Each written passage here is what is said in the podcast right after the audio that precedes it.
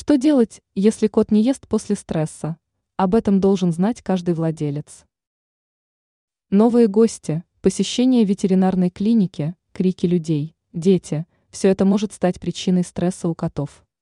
В такой период животные теряют активность и аппетит. Что делать, если питомец не принимает пищу после пережитого стресса? Разберемся в этом более подробно. Важно понимать, что потеря аппетита после стресса является нормальной реакцией организма. Однако нужно учитывать, что долгое голодание вредит здоровью кота.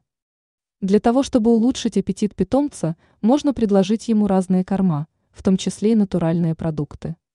Это может быть отварная курица или паштет. Если кот отказывается от еды, можно намазать его лапку вкусным угощением.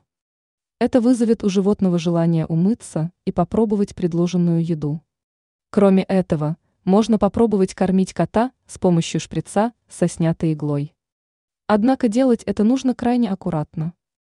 Важно также позаботиться об исключении факторов стресса.